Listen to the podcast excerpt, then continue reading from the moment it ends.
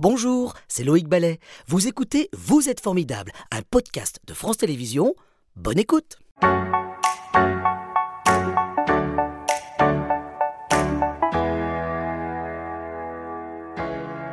Bonjour, Bonjour. Anne. Alors, euh, Anne Lasseur, vous, vous êtes native de Normandie, Oui, c'est ça. Vous avez étudié à la Sorbonne, à l'école très prestigieuse du Louvre, exactement. quand même. Euh, des études de muséologie, ça veut dire que vous aviez, et archéologie, vous aviez envie de, de transmettre, en fait, parce que. C'est quand même ça, la- l'archéologie, on est dans la recherche, et la muséologie, on est dans... Il y a une certaine pédagogie, il y a une volonté de transmettre, non? Oui, l'idée c'était d'être l'intermédiaire et de, de donner à comprendre et de partager un savoir. Et c'est vraiment ce que permet le musée en fait. Alors, le musée, on va en parler euh, longuement parce que c'est un lieu assez particulier. Euh, on est euh, du côté de Grenoble. Oui. On est au pied de, de, ces, de, ces, de cette montagne de la Chartreuse, c'est ça hein? C'est. C'est le massif de la Chartreuse C'est qui ça. vient chatouiller les pieds des Grenoblois. Absolument, la c'est ça fameuse Bastille. C'est plutôt les Grenoblois qui chatouillent les pieds de la Chartreuse C'est Parce qu'elle les domine quand même. Et là, il y a un prieuré merveilleux. Euh, c'est un coup de cœur pour vous, ce prieuré? Ah, c'est un coup de cœur parce que je suis venue exprès il y a deux ans pour y travailler. Et donc euh, j'ai quitté Lyon et c'était un vrai projet professionnel de venir euh, travailler là et explorer ce site et le partager avec le public. Pa- Parlez-nous un peu de ce, ce lieu en fait. Qu'est-ce qu'il a de, de. Quel est son intérêt finalement pour la communauté, j'aurais envie de dire Voilà, qu'est-ce qu'il nous raconte ce lieu? Alors ce lieu, en fait, il est...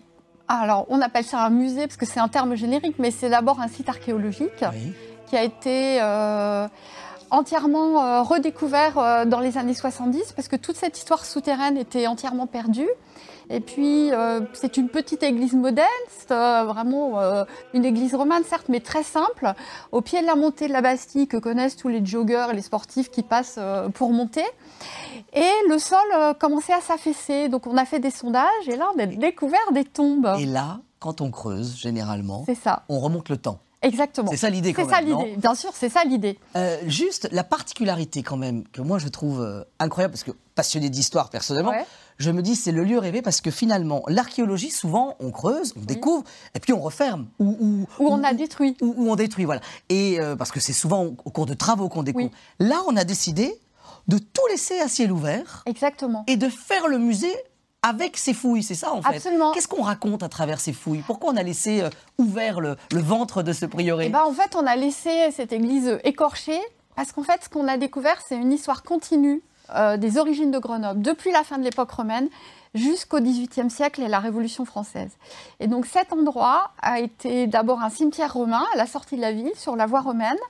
Et puis les- la civilisation, enfin Oui, l'humain, l'homme s'est installé très tôt à cet endroit-là, au bord de l'Isère, euh, entre ces montagnes, où, aujourd'hui on, nomme la cité Grenoble en fait. C'est ça, bien sûr, bah, il y a une, une époque à partir des temps préhistoriques, mais les premières traces archéologiques du- en dur qu'on trouve, c'est les traces de l'époque romaine. Et donc les Romains enterraient les morts à l'extérieur de la ville. Et donc, à la sortie de la ville, c'est-à-dire sur la voie romaine qui montait en hauteur au-dessus de la, vers- par la Bastille pour aller à Vienne, pour être au-dessus des inondations. Et ce cimetière euh, romain a été utilisé ensuite par les chrétiens. Mais ils n'avaient pas du tout le même rapport aux morts. Et alors que chez les Romains, on ne sait pas vraiment le monde des morts et des vivants, donc à l'extérieur de la ville, chez les chrétiens, au contraire, quand il y a une personnalité un peu majeure ou charismatique, sainte dans la Oui. communauté, on va être inhumé à ses côtés. Ça veut dire que les chrétiens ont plus euh, d'ego, sont plus narcissiques que les Romains ou pas? Ah, il y avait un Oh peu de là là, narcissisme il- chez les Romains disons, aussi. Il est, placé, il est positionné différemment, mais je pense que l'ego, c'est propre à l'être humain, donc euh, on- C'est pas propre à une civilisation non, en fait, je ne finalement. crois pas. Je crois pas. Et, et donc, résultat, Oui. ça veut dire que là, il va y avoir ce, ce prieuré qui petit, petit à petit va naître, puisque un prieuré, c'est un lieu où on vient, on prie un mort, c'est ça ou pas Alors en fait, c'est plutôt d'abord une première tombe un peu importante d'un- d'une personne euh, euh, noble ou euh, sainte de la communauté autour oui. duquel euh, on, on vient se recueillir. Et puis comme le culte se développe autour de cette personnalité, on construit une église et on prend l'habitude d'inhumer les morts autour de cette église. Et puis l'église devient trop petite, on en construit une deuxième. Et puis la deuxième devient trop petite, on les réunit, on en construit une troisième par-dessus qui va réunir l'ensemble. Et au fur et à mesure qu'on construit, on monte en hauteur. Ah oui, c'est une sorte de millefeuille C'est une finalement, sorte historique. de millefeuille historique. Et donc on va superposer Donc les on âges et les superpose époques. les âges. Et donc on superpose euh, depuis le VIe siècle, ce qui est vraiment les tout prémices de l'époque médiévale. Et puis on va rehausser progressivement jusqu'à la dernière étape qui est l'église romane du XIIe siècle, qui est une église très simple qu'on connaît, qui est une église euh, de prieuré paroissiale. Ça veut dire qu'en gros, euh, où qu'on soit, Oui. dès qu'on creuse, on remonte le temps ou pas? Oh, quasiment, oui. Alors, il y a forcément des zones qui ont été occupées plus ou moins euh, précocement, mais euh, l'homme a toujours, euh, s'est toujours développé dans son environnement et il a laissé des traces. Donc, euh, on sait plus ou moins les relever techniquement. Mais... Alors, on, on- on a de, on a les photos d'une crypte, je crois, Oui. Qui vous intéresse beaucoup. Parlez-nous Oui. de cette crypte. Alors, cette crypte, c'est la, c'est la seule partie la plus ancienne qui subsiste des édifices anciens. C'est celle-ci, C'est là celle-ci. Voilà, c'est la Elle crypte. est belle, hein Elle est très belle. Elle est particulière puisqu'elle date euh, du VIe siècle et qu'elle a été complétée ensuite avec des apports décoratifs qui provenaient d'édifices romains qui étaient euh, à l'abandon et on a repris des colonnes, des chapiteaux, on est venu décorer à l'intérieur. Mais cette crypte, euh, on en a perdu aussi l'existence et elle a été redécouverte au XIXe siècle. C'est pas vrai. Ah, Elle était complètement remplie de terre. On l'avait. Ah, ah oui, on l'avait, on l'avait oublié. Bah, on voyait bien qu'on descendait dans quelque chose, peut-être une cave sous l'église, mais on savait plus que c'était une crypte. Et puis on a commencé à creuser, et au ras du sol, là, on avait des chapiteaux. On s'est dit, ah bah non, c'est pas une simple cave. Le, ch- le chapiteau, il est en haut d'une Il est en haut d'une normalement. colonne et de Donc, il quelque doit y avoir une chose. colonne. Donc il doit y avoir une colonne. Et c'est comme ça qu'on a découvert cette crypte. Alors, juste, euh, euh, moi, je voudrais qu'on regarde euh, une photo. Oui. Vous êtes venu avec une photo, ou plutôt ce sont, ce sont deux portraits, parce qu'à l'époque, la photo n'existait Non, pas. absolument. Euh, On est dans les années 30. Et, et vous allez nous dire, ce 1830. qui est- ce qui- voilà, qui sont ces deux messieurs? D'ailleurs, ça va assez bien dans notre bibliothèque. On Oui, pourrait c'est- les garder comme ça. Ils sont parfaitement dans leur- dans l'environnement. eh bien, ce sont les frères Champollion. Alors, on parle toujours euh, de François qui est le découvreur, le traducteur. Alors, c'est lequel, François? C'est lui, le plus jeune. Alors, voilà, celui de Donc, gauche. Très bien. En fait, les, les frères Champollion, ils ont une double origine familiale, à la fois dans le Lot et en Isère, à Grenoble. Et donc, euh, les deux frères ont 12 ans d'écart. Donc, le premier, l'aîné, est un érudit qui est passionné par les langues anciennes. Et comme son petit frère est un peu dissipé, il va le rapatrier à Grenoble pour euh, présider un peu à ses études et à son éducation. Et ils vont se passionner pour les langues anciennes. Et le grand débat à leur époque, on est dans les années euh, euh, 1800, euh, les campagnes de Napoléon en Égypte. c'est l'Égypte antique. c'est l'Égypte antique, c'est vraiment les, les premières expositions au Louvre, Et ce qui veut dire qu'on doit aux Champollion, Oui. euh, on, on- on leur doit cette traduction, Oui, cette compréhension des hiéroglyphes. voilà, Parce qu'en gros, jusqu'au 19e siècle, c'est ça. on voit ces hiéroglyphes de partout, qu'on découvre petit à petit, oui. mais on ne les comprend pas. Non, on les interprète de façon très euh, fantasmagorique en fait. Mais Et on- donc, ce sont ces Isérois, qu'est-ce qu'ils vont avoir de- d'innovant pour découvrir ça, en fait? Que- que- Quelle Alors, est le- la découverte dans tout La ça? découverte, c'est que en fait, ils sont, par- enfin, ils sont passionnés de linguistique et de comparaison de langues anciennes. D'accord. Et donc, euh, ils vont s'intéresser à la pierre de Rosette, qui est une La pierre, qui, a- la est aujourd'hui au British Museum. Alors que les Français découvrent, c'est ça? Oui, c'est ça. Mais on Ramène on à Paris, mais, mais on- Ah, voilà, elle part. Finalement, Elle finit à Londres, on se la fait chourer par les. Anglais. Voilà. Mais pour travailler, ils l'avaient pas sous les yeux. Ils en avaient fait un estampage euh, sur papier. Et donc, euh, ce qu'ils vont découvrir, c'est que en partie supérieure, les deux premiers textes, puisqu'ils maîtrisent la langue des deux textes, ils vont se rendre En compte. gros, il y a trois langues. Il y a- Ils, en fait, ils comprennent qu'il y a trois, trois langues sur cette pierre. Voilà. Ça, hein Et en traduisant le premier puis le deuxième, ils réalisent que c'est le même texte. Et donc, par déduction, ils se disent, bah, ça voudrait dire qu'en dessous, ce qui est écrit en hiéroglyphe devrait avoir le même sens que les deux précédents. Et à partir de cette démarche linguistique, ils vont commencer à interpréter les hiéroglyphes euh, avec cette Et approche le de début sens de la compréhension des des hiéroglyphes. égyptiens. Voilà. Formidable. Alors, justement, Anne Lasseur, vous, vous êtes directrice du musée archéologique de Grenoble, Oui. Saint-Laurent. Absolument. Euh, on a retrouvé un reportage euh, qui date de 2009 quand même. Euh, oui, nos archives sont un peu courtes nous, en télé par rapport, quand on parle à un archéologue. Mais Effectivement. 2009, c'est une éternité pour nous en télévision. ça. Et donc, justement, France 3 Alpes était partie à découvrir parce que la particularité de ce prieuré et de ce musée, c'est que là-bas, on fait parler les squelettes. Regardez. Parmi les 1500 sépultures, les chercheurs ont récemment identifié celle du tout premier prieur de Saint-Laurent, Guy, alias le géant, près de 2 mètres, la taille moyenne des hommes du XIe siècle. est inscrit sur nos ossements énormément d'informations, et notamment euh, tous les accidents de croissance qui peuvent être liés à des problèmes soit de malnutrition, soit de, stress, de périodes de stress. Or, euh, il n'a aucun de ces symptômes, c'est-à-dire il est très bien nourri, il a une croissance osseuse régulière, une vie calme et tranquille qui peut être celle d'un religieux. Il ne travaillait pas. Comment est-ce qu'on peut le savoir qu'il ne travaillait pas? Il a des faibles insertions musculaires, donc il n'utilisait pas beaucoup la force de ses membres. Le prieur Guy aurait dirigé le monastère jusqu'à sa mort vers 70 ans.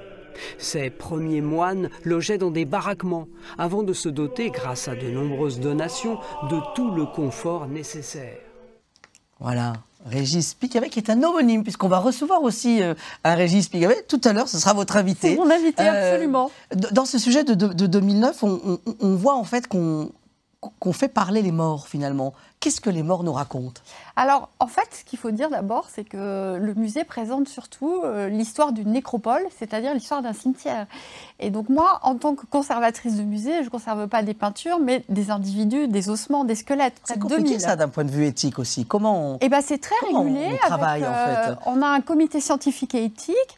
À partir du moment où on choisit de faire des analyses, on demande des autorisations préliminaires auprès de la DRAC. On ne peut pas déplacer les ossements n'importe comment et on prête, enfin, on prête un grand respect aux ossements sur lesquels on travaille. Alors là, vous nous avez apporté euh, quelque chose et euh, racontez-moi cet objet. Parlez-nous un peu de cet objet. Alors en fait, ce cimetière, il a été occupé à partir de l'époque romaine et dans une partie du cimetière qui était une, Oui. euh, une zone... euh, Vous ah, pouvez le pardon. lever voilà, face Voilà. à vous et cette qui caméra va... était euh, dans voilà. une zone aristocratique. On avait des mausolées, c'est-à-dire des petites maisons semi-enterrées euh, dans lesquelles on venait inhumer les personnes. Et donc ça, c'est des éléments euh, fragmentaires qui ont été reconstitués du décor d'un mausolée ancien et qui représentent une plume de pan. La Donc ça, c'est une reconstitution que vous avez dans les mains ou... voilà, alors en fait, si on zoome, on sent bien qu'il y a des parties vraiment très nettes, Mhm. qui sont les parties anciennes d'origine, mais on avait suffisamment d'éléments pour que la restauratrice reconstitue les parties manquantes avec des petits traits pour qu'on voit bien ce qui est ancien de ce qui est euh, moderne. Et la plume de pan, c'est vraiment avec son œil et le pan qui renaît tous les ans avec son nouveau plumage, c'est un symbole de, de renaissance en fait. Résurrection. Alors non, on est à l'époque Ah. romaine, Ah oui, donc la résurrection, ça c'est chrétien. mais de, un symbole de vie en fait. Alors Voilà. juste, euh, pour revenir sur notre histoire des, des squelettes, tout à l'heure on, on parlait avec Nirvan, notre boulanger, euh, que en fait à travers la céréale et à travers les dents, Oui. finalement nos dents parlent.